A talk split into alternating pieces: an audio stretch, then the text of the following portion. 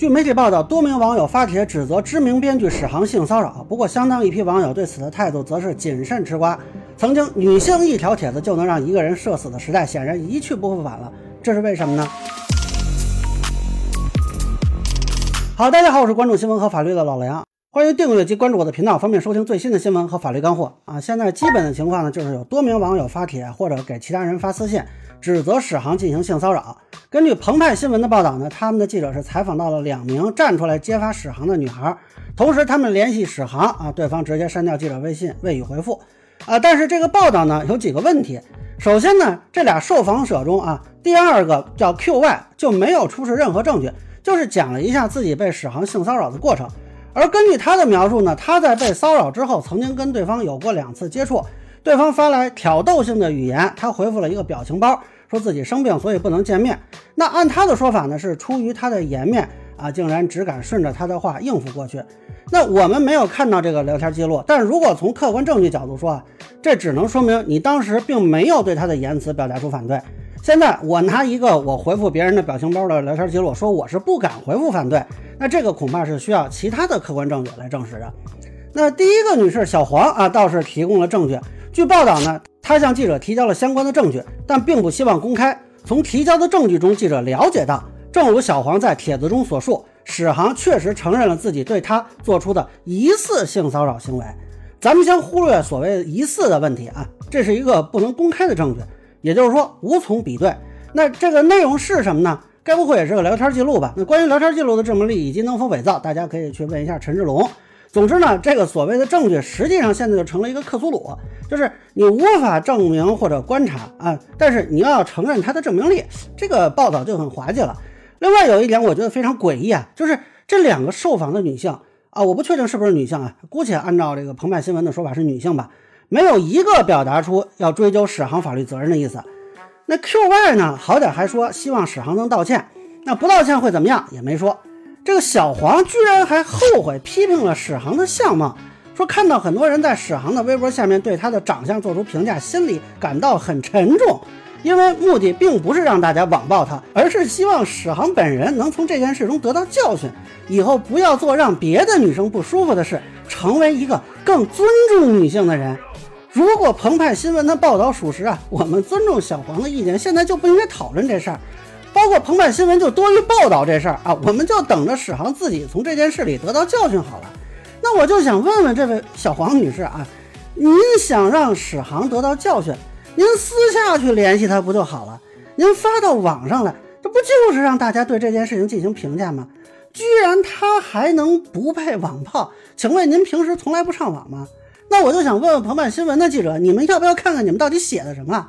那现在是不是谁在网暴史航？就是违背了所谓受害者小黄的意愿。那好了，接下来说一说我的观点啊。第一呢，暂时没有法律层面可以认定性骚扰的实际证据出现。至于说是根本没有，还是当事人拒绝展示，这个我无从评论，只能说呢，当下还没出现。那么澎湃新闻如果说有啊，不妨考虑说服当事人出示一下。其实我个人也比较建议啊，主张史航性骚扰的女性能出示一下证据，否则这个瓜就是个生瓜。那第二呢，确实有人都出来指认史航，但是。彼此之间没有证明力啊！那举个不太恰当的例子，如果说数量多就是真的，那我现在发一个帖子说史航也性骚扰过我，是不是也是真的？那不又多一个吗？那第三呢？史航到现在也没有回应，确实很奇怪。因此呢，公众认为史航极有可能实施了性骚扰行为，并不能说没有道理。问题是，如果你就停留在网络评价，那么目前看可能还凑合。但是由于双方当事人都没有报警或者起诉，所以就不存在法律追责的可能。法律不保护躺在自己权利上睡觉的人，甚至于说啊，即便将来有一天这个史航出来承认啊、道歉啊，如果没有人起诉报警，法律层面追责也不可能实现。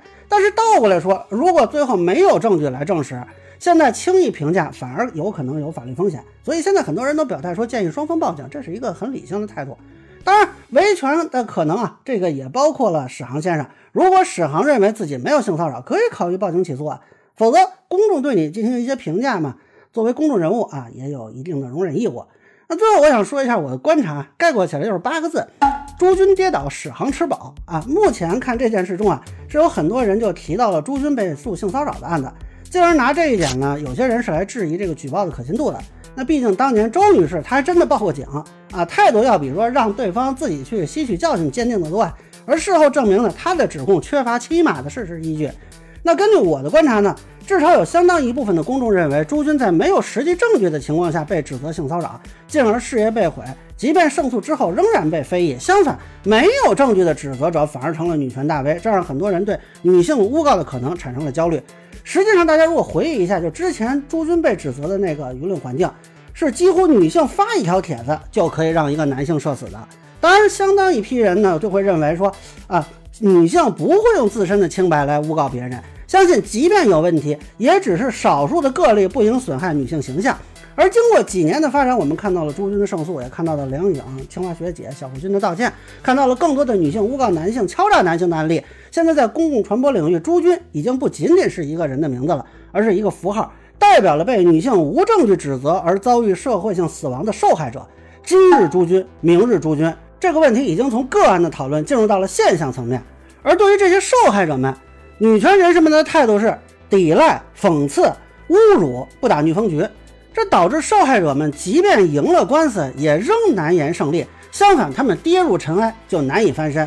然而，诸君们的跌倒并不是没有代价的，这就是让史航们获益了。在这里，史航我是来指代那些暂时没有证据来证实或者证伪，并且高度被怀疑存在性骚扰行为的人。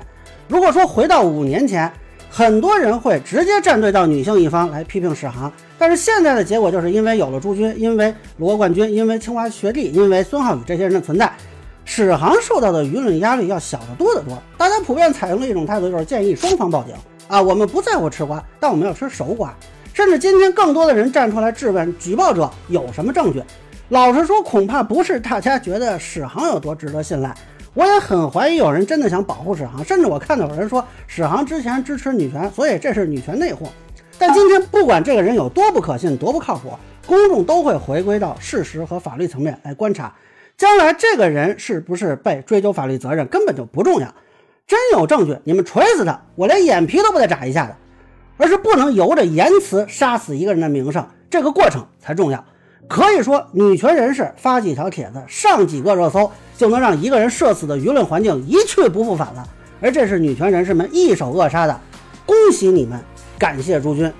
以上就是我对史航被指性骚扰事件的一个分享，个人浅见咱们说了，也欢迎不同意的小伙伴在评论区、弹幕里给我留言。如果你觉得说的还有点意思，您可以收藏播客老梁不郁闷，方便收听最新的节目。谢谢大家。